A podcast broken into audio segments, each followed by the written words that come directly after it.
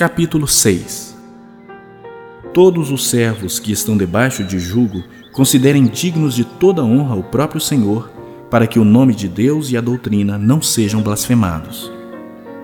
Também os que têm Senhor fiel não o tratem com desrespeito, porque é irmão. Pelo contrário, trabalhem ainda mais, pois ele que partilha do seu bom serviço é crente e amado. Ensina e recomenda estas coisas.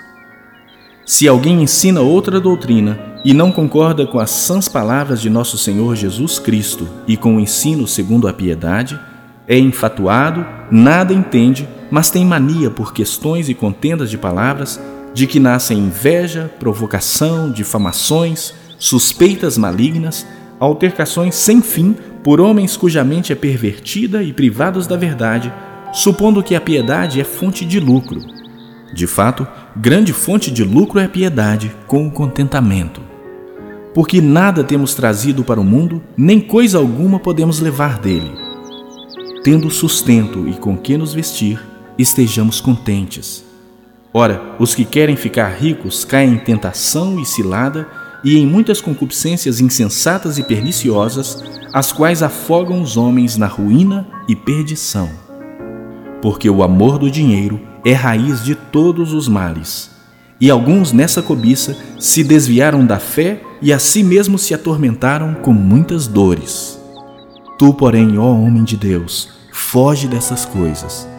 Antes segue a justiça, a piedade, a fé, o amor, a constância, a mansidão. Combate o bom combate da fé. Toma posse da vida eterna, para a qual também fostes chamado e de que fizeste a boa confissão perante muitas testemunhas. Exorto-te perante Deus que preserva a vida de todas as coisas, e perante Cristo Jesus, que diante de Pôncio Pilatos fez a boa confissão, que guardes o mandato imaculado, irrepreensível, até a manifestação de nosso Senhor Jesus Cristo, a qual, em suas épocas determinadas, há de ser revelada pelo bendito e único soberano, o Rei dos Reis e Senhor dos Senhores, o único que possui imortalidade, que habita em luz inacessível, a quem homem algum jamais viu nem é capaz de ver. A Ele honra e poder eterno. Amém.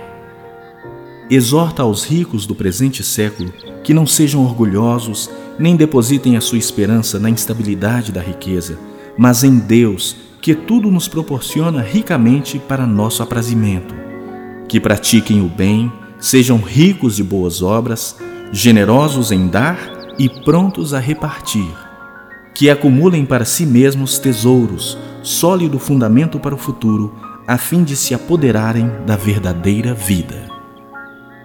E tu, ó Timóteo, guarda o que te foi confiado, evitando os falatórios inúteis e profanos e as contradições do saber, como falsamente lhe chamam, pois alguns, professando, se desviaram da fé.